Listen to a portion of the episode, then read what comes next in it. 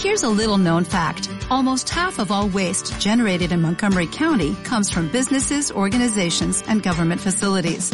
Reducing the amount of waste in your workplace will have a positive impact on our environment. It can also save you money on your disposal costs. Reducing waste and recycling at your business is easy to do and is the law in Montgomery County. Make it your business to recycle right. Learn more at montgomerycountymd.gov slash recycle right or call 311.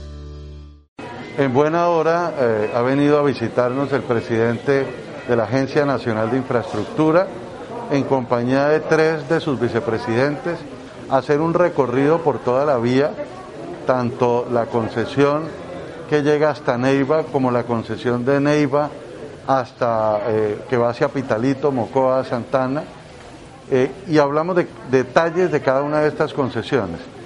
La primera va avanzando bien, hay tramos ya de doble calzada, pronto empiezan a entregarse eh, varios de estos tramos y están en buenas condiciones. Pero el gran problema que hemos tenido, que es la de la ruta 45 entre Neiva hasta Pitalito, Mocoa, Santana, que también llega a San Agustín, ahí em, miramos los detalles. Por un lado, es la inversión que están haciendo ya en los puntos críticos. Son 30 mil millones que se habían anunciado y que están en curso y también a partir de eh, final de junio empieza todo el reparcheo del resto de la vía de, de, Neiva hacia allá.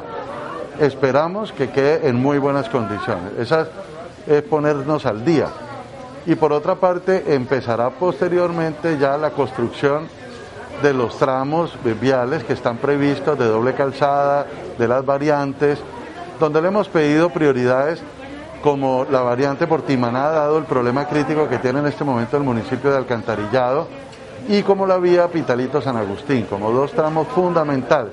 Hablamos también de que ya está terminándose la construcción del arreglo de la vía en el tramo de Bengala, que era el compromiso de la empresa Angesa, que va muy avanzado, ya prácticamente está dándose al servicio, ya casi llegan al 100% de la obra fue la única obra que no se paró en el problema de la pandemia que hemos tenido y que por fortuna eh, se ha ido construyendo de manera exitosa.